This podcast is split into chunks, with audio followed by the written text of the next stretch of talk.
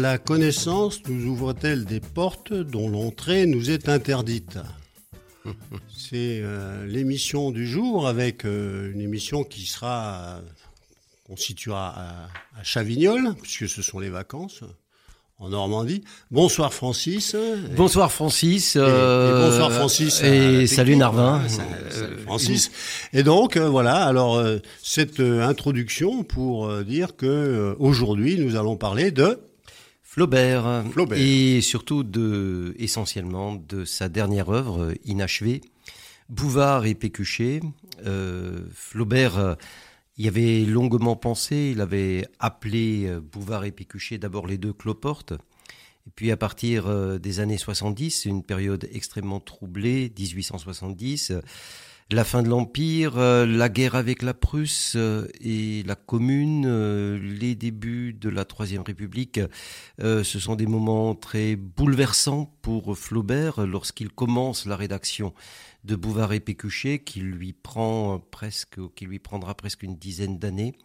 Euh, il va mourir à 59 ans en 1880 et le livre sortira en 81, inachevé. Voilà. Par contre, c'est peut-être son roman, parce que c'est quand même un roman le plus étonnant, puisque euh, il y a très peu de romans là-dedans, mais c'est une immense farce encyclopédique où toutes les sciences sont convoquées.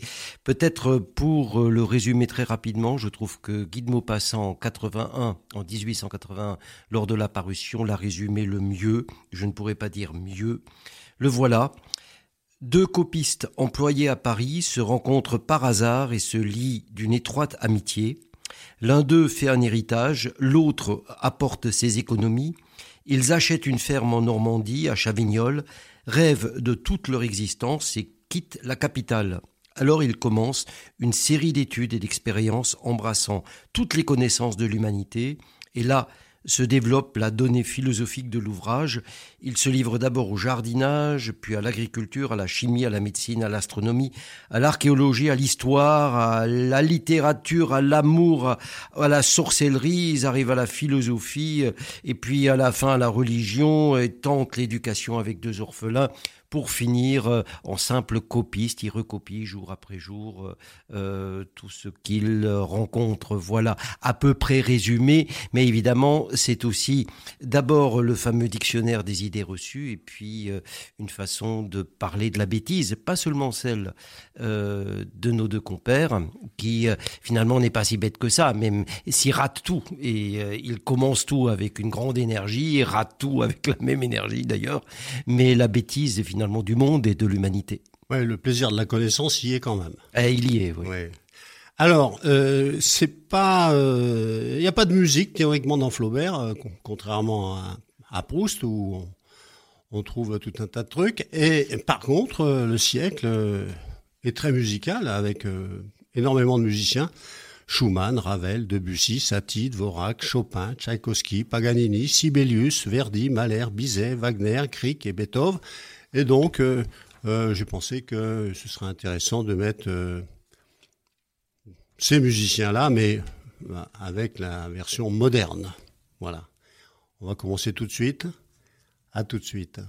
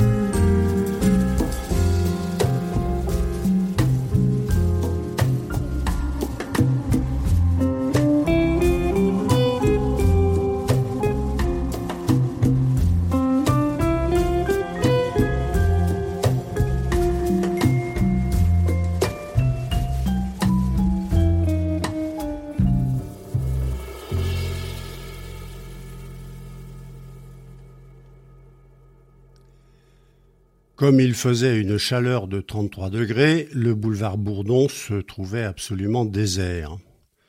Plus bas, le canal Saint-Martin, fermé par les deux écluses, étalait en ligne droite son eau couleur d'encre.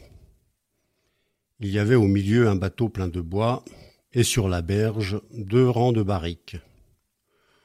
Au-delà du canal, entre les maisons que séparent des chantiers, le grand ciel pur se découpait en plaques d'outre-mer, et sous la réverbération du soleil, les façades blanches, les toits d'ardoise, les quais de granit éblouissaient. Une rumeur confuse montait au loin dans l'atmosphère tiède, et tout semblait engourdi par le désœuvrement du dimanche et la tristesse des jours d'été. Deux hommes parurent. L'un venait de la Bastille, l'autre du Jardin des Plantes. Le plus grand, vêtu de toile, marchait le chapeau en arrière, le gilet déboutonné et sa cravate à la main. Le plus petit, dont le corps disparaissait dans une redingote marron, baissait la tête sous une casquette à visière pointue. Quand ils furent arrivés au milieu du boulevard, ils s'assirent, à la même minute, sur le même banc.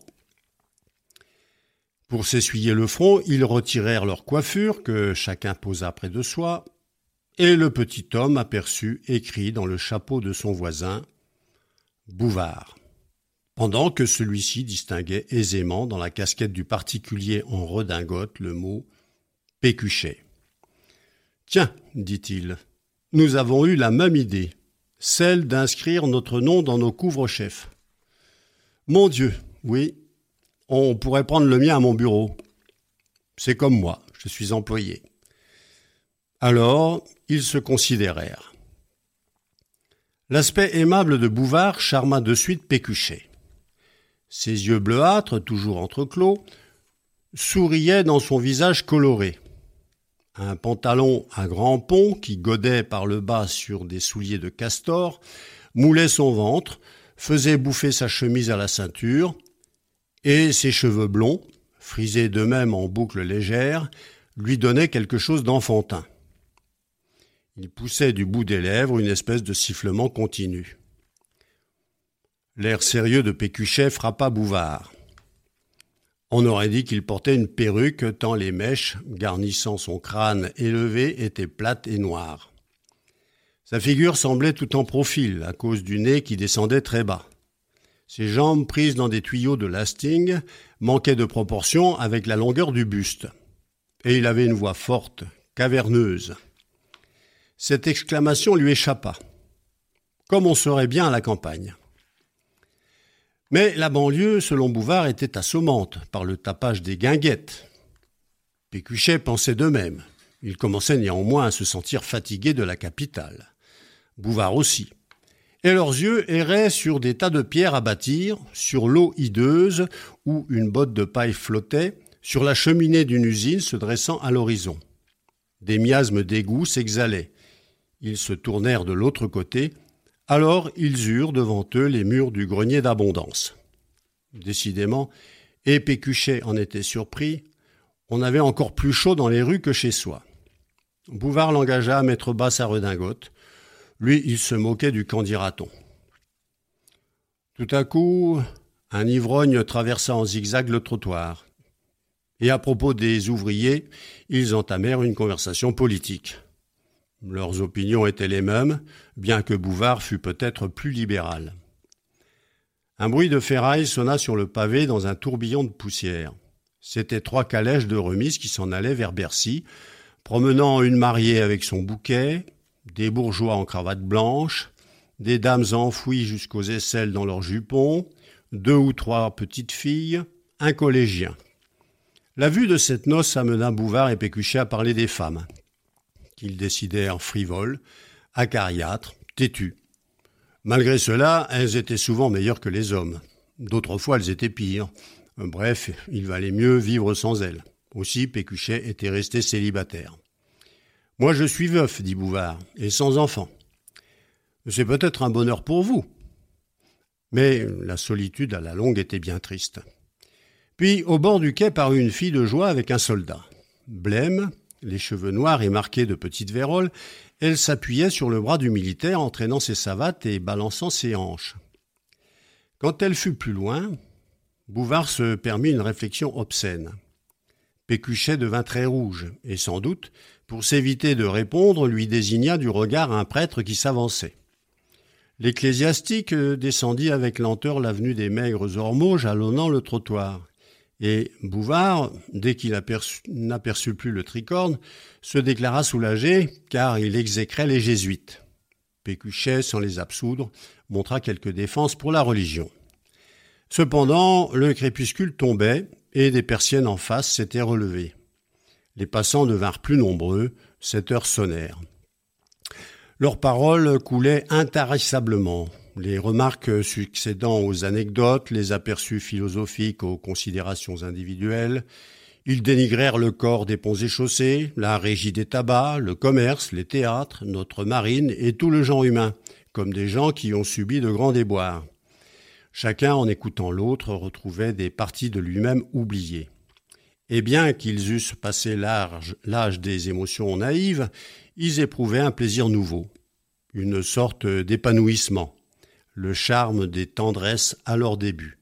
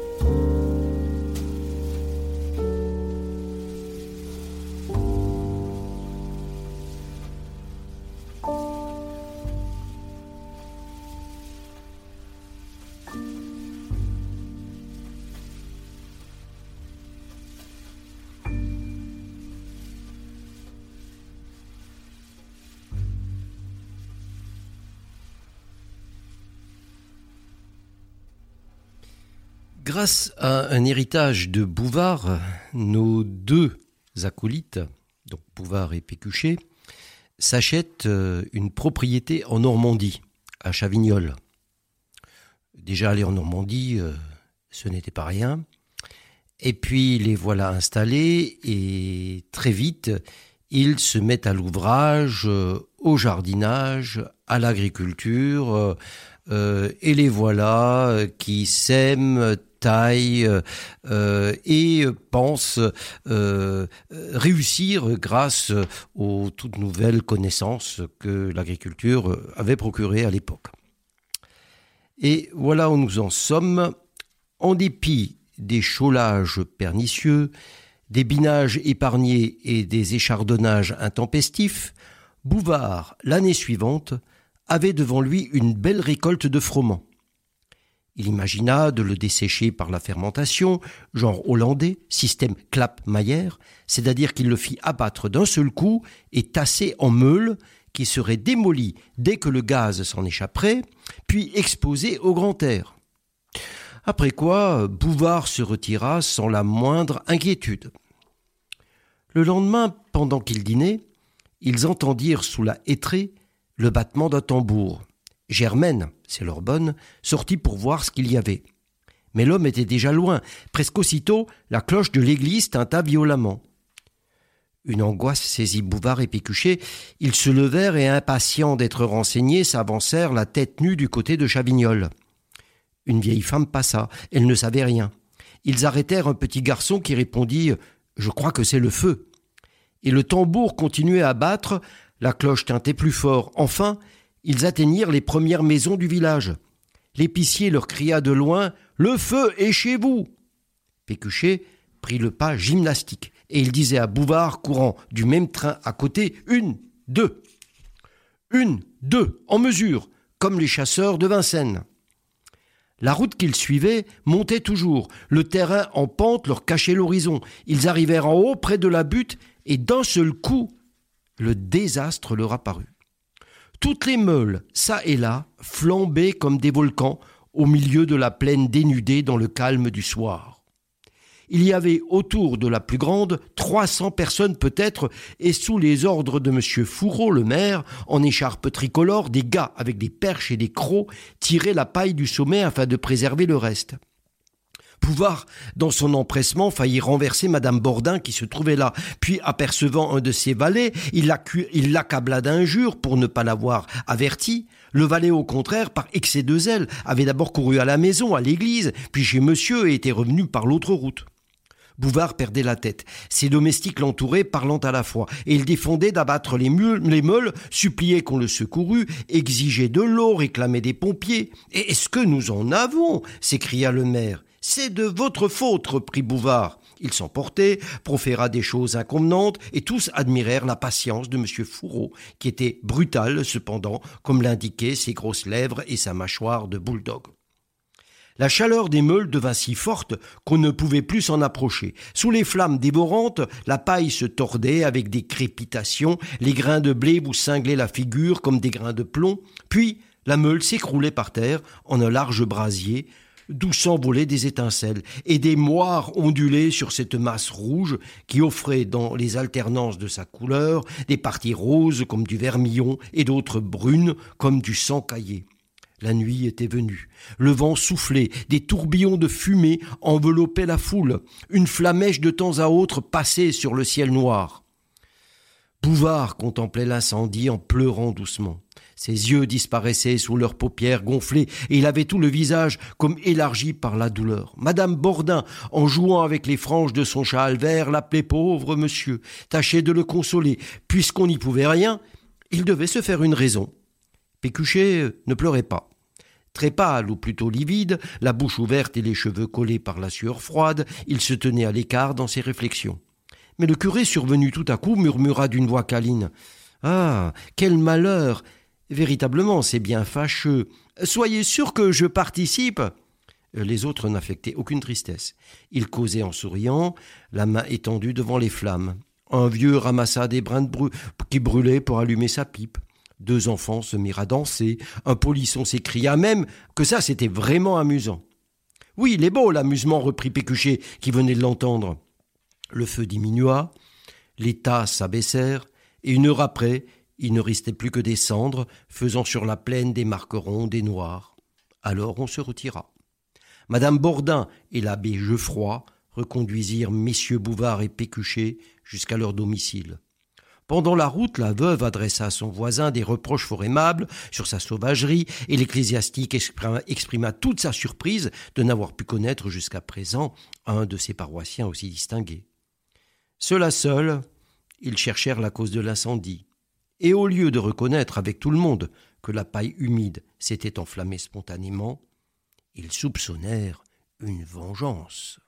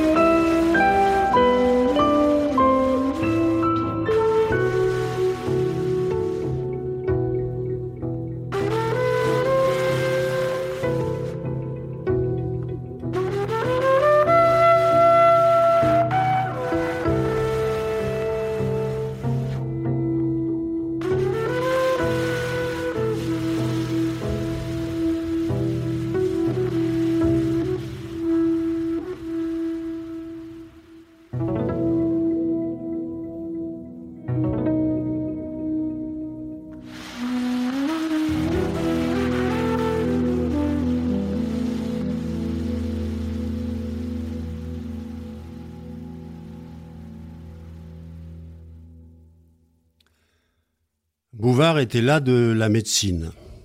Les ressorts de la vie nous sont cachés, les affections trop nombreuses, les remèdes problématiques, et on ne découvre dans les auteurs aucune définition raisonnable de la santé, de la maladie, de la diathèse, ni même du pu. Cependant, toutes ces lectures avaient ébranlé leur cervelle.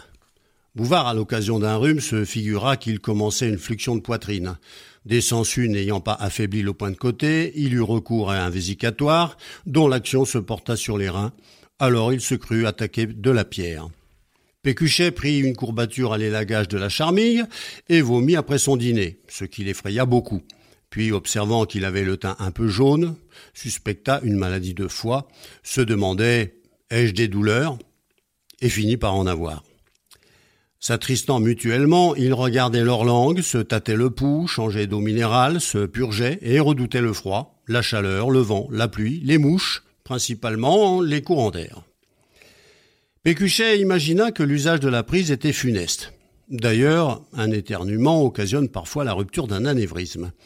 Et il abandonna la tabatière. Par habitude, il y plongeait les doigts, puis tout à coup, se rappelait son imprudence. Comme le café noir secoue les nerfs, Bouvard voulut renoncer à la demi-tasse, mais il dormait après ses repas et avait peur en se réveillant, car le sommeil prolongé est une menace d'apoplexie. Leur idéal était Cornaro, ce gentilhomme vénitien qui, à force de régime, atteignit une extrême vieillesse. Sans limiter absolument, on peut avoir les mêmes précautions. Et Pécuchet tira de sa bibliothèque un manuel d'hygiène par le docteur Morin. Comment avaient-ils fait pour vivre jusque-là? Les plats qu'ils aimaient s'y trouvent défendus. Germaine, embarrassée, ne savait plus que leur servir. Toutes les viandes ont des inconvénients. Le boudin et la charcuterie, le hareng-sort, le homard et le gibier sont réfractaires. Plus un poisson est gros, plus il contient de gélatine et, par conséquent, est lourd. Les légumes causent des aigreurs, le macaroni donne des rêves, les fromages, considérés généralement, sont d'une digestion difficile. Un verre d'eau le matin est dangereux. Chaque boisson ou comestible était suivi d'un avertissement pareil ou bien de ces mots mauvais. Gardez-vous de l'abus. Ne convient pas du tout. Ne convient pas à tout le monde. Pourquoi mauvais? Où est l'abus? Comment savoir si telle chose vous convient? Quel problème que celui du déjeuner. Ils quittèrent le café au lait sur sa détestable réputation et ensuite le chocolat, car c'est un amas de substances indigestes. Restait donc le thé, mais les personnes nerveuses doivent se l'interdire complètement. Cependant, Decker, au XVIIe siècle, en prescrivait, en prescrivait 20 décalitres par jour afin de nettoyer les marais du pancréas. Ce renseignement ébranla Morin dans leur estime, d'autant plus qu'il condamne toutes les coiffures, chapeaux, bonnets et casquettes. Exigence qui révolta Pécuchet. Alors, ils, achetèrent le traité de Becquerel, où ils virent que le porc est en soi-même un bon aliment, le tabac d'une innocence parfaite, et le café indispensable aux militaires. Jusqu'alors, ils avaient cru à l'insalubrité des endroits humides, pas du tout. Casper les déclare moins mortels que les autres. On ne se baigne pas dans la mer sans avoir rafraîchi sa peau. Béguin veut qu'on s'y jette en pleine transpiration. Le vin pur, après la soupe, passe pour excellent à l'estomac. Lévy l'accuse d'altérer les dents. Enfin, le gilet de flanelle, cette sauvegarde, ce tuteur de la santé, ce palladium chéri de Bouvard et inhérent à Pécuchet, sans embâge ni crainte de l'opinion, des auteurs le déconseillent aux hommes pléthoriques et sanguins. Qu'est-ce donc que l'hygiène? Vérité en deçà des Pyrénées, erreur au-delà, affirme M. Lévy, et Becquerel ajoute qu'elle n'est pas une science. Alors, ils se commandèrent pour leur dîner des huîtres, un canard, du porc au chou, de la crème, un pont l'évêque et une bouteille de Bourgogne. Ce fut un affranchissement, presque une revanche, et il se moquait de Cornaro. Fallait-il être imbécile pour se tyranniser comme lui? Quelle bassesse que de penser toujours au prolongement de son existence La vie n'est bonne qu'à la condition d'en jouir. Encore un morceau? Je veux bien. Moi de même. À ta santé À la tienne Et fichons-nous du reste. Il s'exaltait. Bouvard annonça qu'il voulait trois tasses de café, bien qu'il ne fût pas un militaire.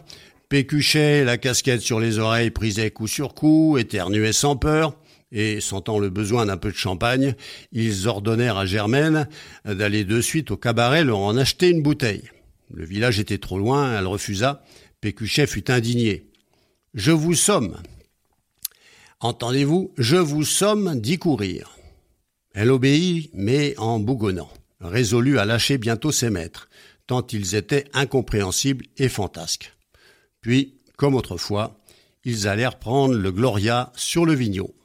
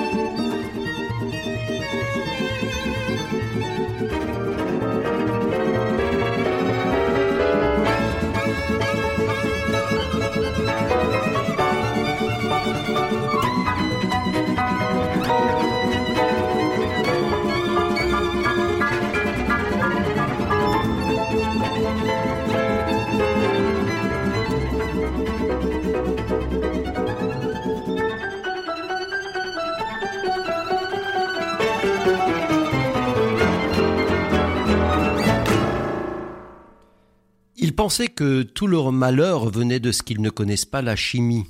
Alors ils se mirent d'abord à la chimie, puis à la chimie organique.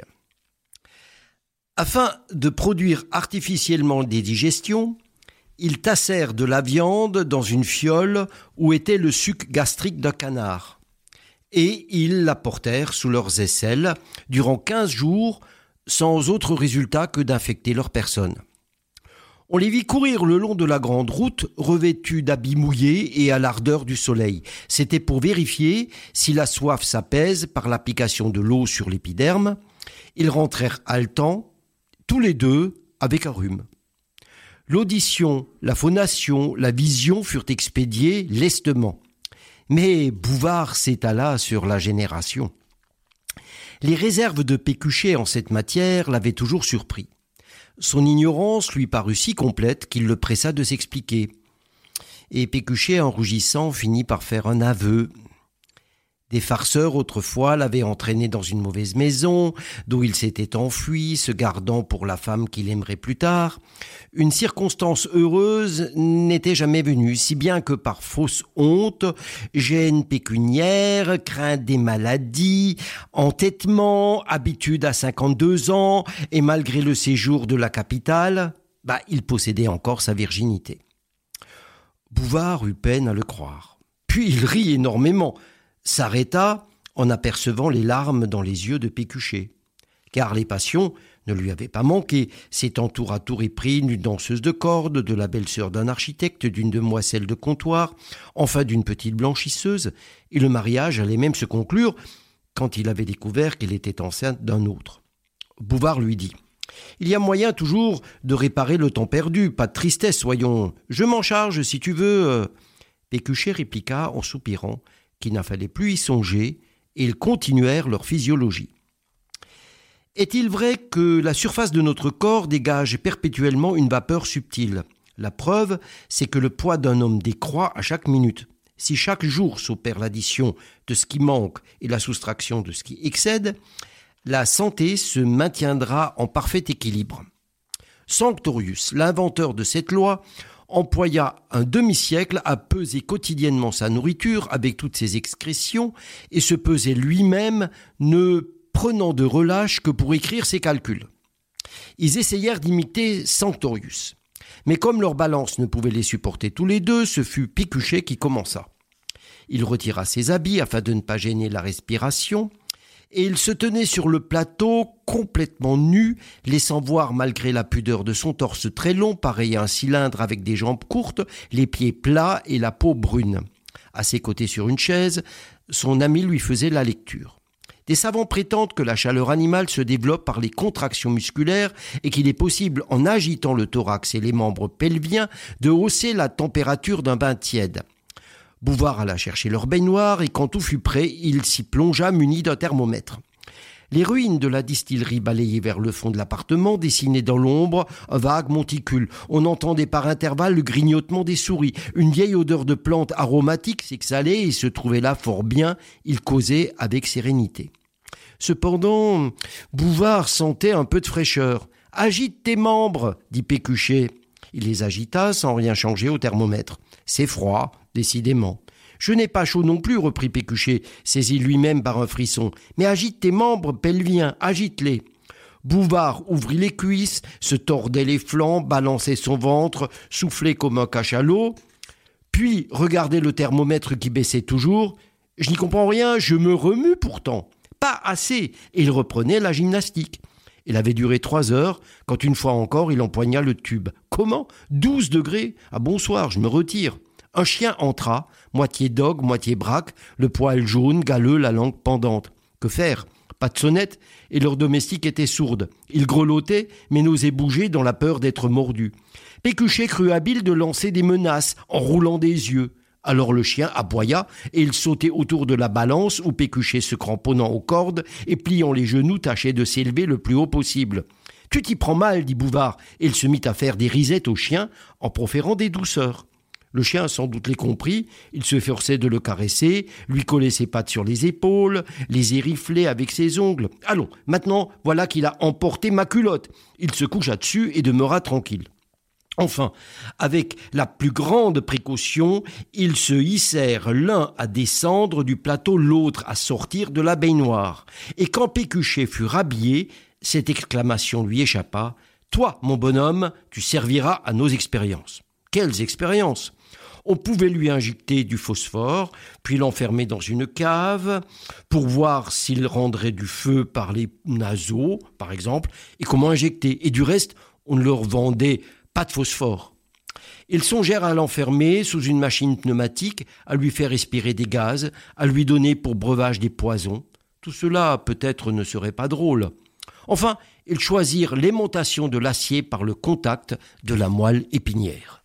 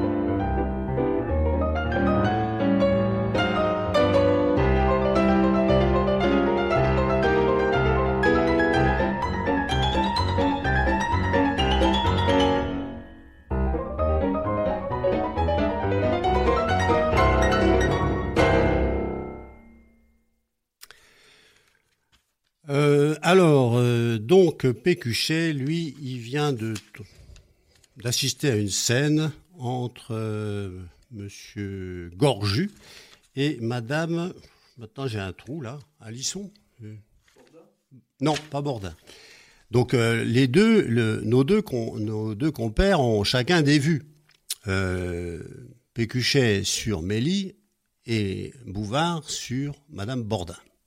Donc nous aborderons la partie Pécuchet et Mélie. Ah. Ce qu'il venait de surprendre fut pour Pécuchet comme la découverte d'un monde, tout un monde qui avait des lueurs éblouissantes, des floraisons désordonnées, des océans, des tempêtes, des trésors et des abîmes d'une profondeur infinie.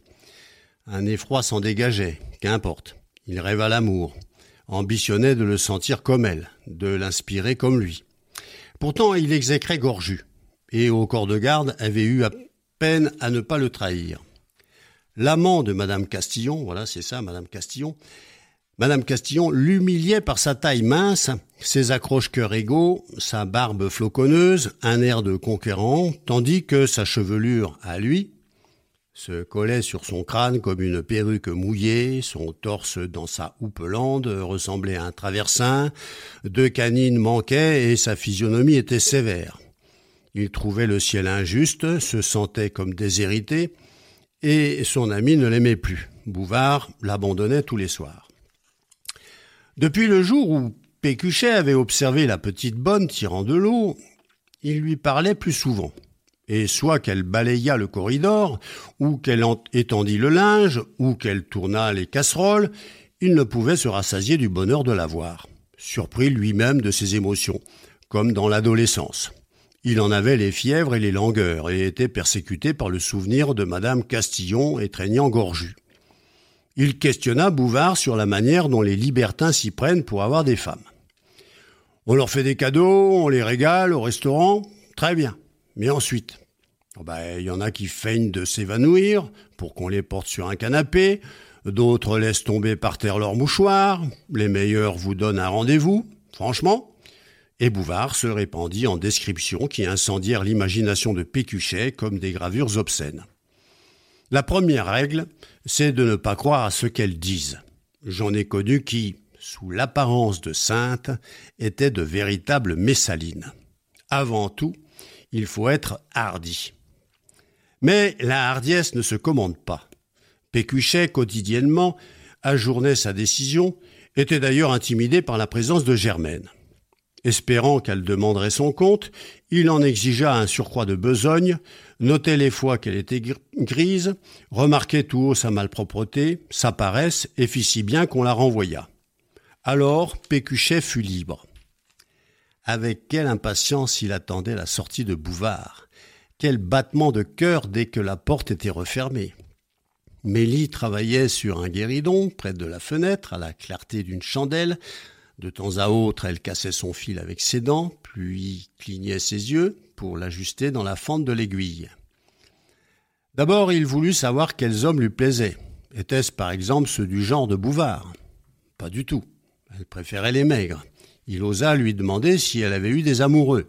Jamais. Puis, euh, se rapprochant, il contemplait son nez fin, sa bouche étroite, le tour de la figure. Il lui adressa des compliments et l'exhortait à la sagesse. En se penchant sur elle, il apercevait dans son corsage des formes blanches, d'où émanait une tiède senteur qui lui chauffait la joue. Un soir, il toucha des lèvres les cheveux follets de sa nuque, et il en ressentit un ébranlement jusqu'à la moelle de, ses os. Une autre fois, il la baisa sur le menton, en se retenant de ne pas mordre sa chair, tant elle était savoureuse. Elle lui rendit son baiser. L'appartement tourna. Il n'y voyait plus. Il lui fit cadeau d'une paire de bottines et la régalait souvent d'un verre d'anisette. Pour lui éviter du mal, il se levait de bonne heure, cassait le bois, allumait le feu, poussait l'attention jusqu'à nettoyer les chaussures de Bouvard. Mélie ne s'évanouit pas, ne laissa pas tomber son mouchoir, et Pécuchet ne savait que résoudre son désir, augmentant par la peur de le satisfaire. Pécuchet s'était promis de mourir s'il n'obtenait pas les faveurs de sa bonne. Et il l'avait accompagnée dans la cave, espérant que les, lèvres, les ténèbres pardon, lui donneraient de l'audace. Plusieurs fois, elle avait voulu s'en aller, mais il la retenait pour compter les bouteilles, choisir des lattes ou voir le fond des tonneaux. Cela durait depuis longtemps. Elle se trouvait en face de lui, sous la lumière du soupirail, droite, les paupières basses, le coin de la bouche un peu relevé.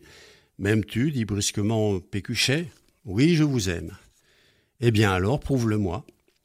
Et l'enveloppant du bras gauche, il commença de l'autre main à dégrafer son corset. Vous allez me faire mal. Non, mon petit ange, n'aie pas peur. Si monsieur Bouvard. Je ne lui dirai rien, sois tranquille. Un tas de fagots se trouvait derrière. Elle s'y laissa tomber, les seins hors de la chemise, la tête renversée, puis se cacha la figure sous un bras. Et un autre eut compris qu'elle ne manquait pas d'expérience.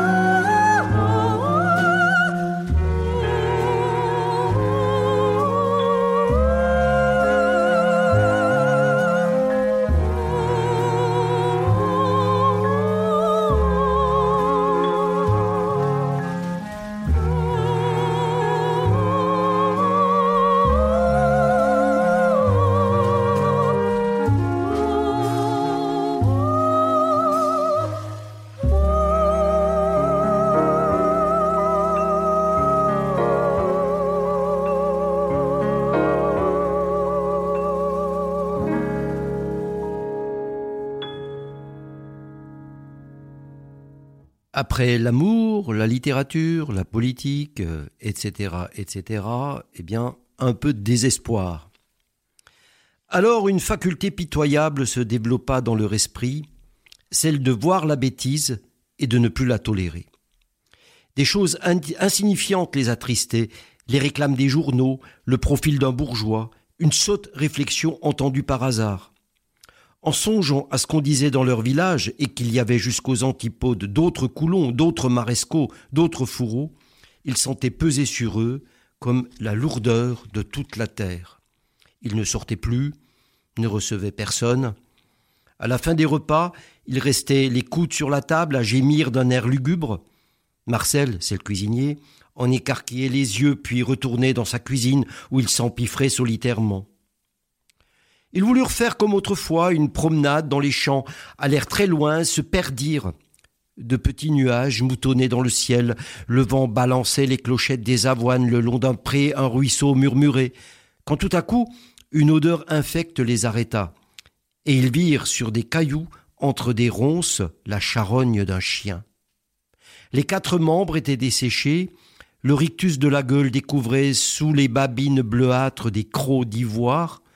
À la place du ventre, c'était un amas de couleurs terreuses et qui semblait palpiter tant grouillé dessus la vermine. Elle s'agitait, frappée par le soleil, sous le bourdonnement des mouches, dans cette intolérable odeur, une odeur féroce et comme dévorante.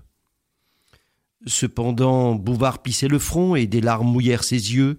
Pécuchet dit stoïquement Nous serons comme ça un jour. L'idée de la mort les avait saisis. Ils en causèrent en revenant. Après tout, elle n'existe pas. On s'en va dans la rosée, dans la brise, dans les étoiles, on devient quelque chose de la sève des arbres, de l'éclat des pierres fines, du plumage des oiseaux. On redonne à la nature ce qu'elle vous a prêté, et le néant qui est devant nous n'a rien de plus affreux que le néant qui se trouve derrière. Il tâchait de l'imaginer sous la forme d'une nuit intense, d'un trou sans fond, d'un évanouissement continu. N'importe quoi valait mieux que cette existence monotone, absurde et sans espoir. Ils récapitulèrent leurs besoins inassouvis. Bouvard avait toujours désiré des chevaux, des équipages, des grands crus de Bourgogne et des belles femmes complaisantes dans des habitations splendides. L'ambition de Pécuchet était le savoir philosophique. Or, le plus vaste des problèmes, celui qui contient les autres, peut se résoudre en une minute. Quand donc arriverait-elle? Autant tout de suite en finir comme tu voudras, dit Bouvard, et ils examinèrent la question du suicide.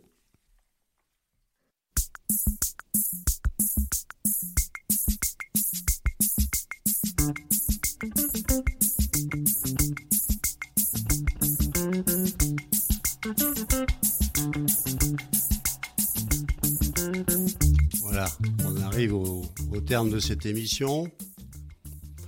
Ben oui, alors après la question du suicide, ils s'en sortent quand même. Ils s'en sortent avec la religion, et puis après la religion, ça ne va pas non plus. Et puis finalement, ils vont euh, euh, adopter deux enfants, Victor et Victorine, absolument atroces. Ils vont essayer des essais de pédagogie qui ne marcheront absolument pas. Ils laisseront tout tomber. Pour, et pour, ils- pour- pour améliorer l'intelligence. voilà, pour améliorer leur intelligence. Ils laisseront tout, tout tomber pour copier finalement, et copier inlassablement le dictionnaire des idées reçues. Qu'on peut, qu'on peut, qu'on peut lire. hein. Oh oui, qu'on peut trouver Euh, tiens, partout. bah, tiens, là, juste avant de partir, on peut donner petit- deux ou trois. Un petit moment du Voilà. dictionnaire des idées reçues. Oui. Aïe tue les vers intestinaux et dispose au combat de l'amour. On en frotta les lèvres d'Henri IV au moment où il vint au monde. Albâtre sert à décrire les plus belles parties du corps de la femme. Anglaise s'étonner de ce qu'elles ont de jolis enfants. Jésuites, ont la main dans toutes les révolutions, on ne se doute pas du nombre qu'il y en a, ne point parler de la bataille des jésuites. Journaux, ne pouvoir s'en passer, m'étonner contre. Achille, ajouté au pied léger, cela donne à croire qu'on a lu Homère. Actrice, la perte des fils de famille sont d'une lubricité effrayante, se livre à des orgies. avale- Littérature, occupation des oisifs. Livre, quel qu'il soit, toujours trop long. Architecte, tous imbéciles, oublie toujours l'escalier des maisons. Ah, Voilà. Basque, le peuple qui court le mieux. Méthode, ne sert à rien. Bon. Missionnaires, tous sont mangés ou crucifiés. Bagnolet, pays célèbre par ses aveugles. Musée de Versailles, belle idée du roi Louis-Philippe, du Louvre, à éviter pour les jeunes filles, très utile à montrer aux jeunes gens. Bourreau, toujours de père en fils. Musique adoucit les mœurs. Exemple, la Marseillaise. Brune, plus chaude que les blondes. Allez. Brune, plus chaud, plus plus Plus chaude blonde, que les- plus chaude que les brunes. Bon, allez, à la prochaine. À la prochaine. Merci Francis. Bonsoir Narvin, bonsoir Francis.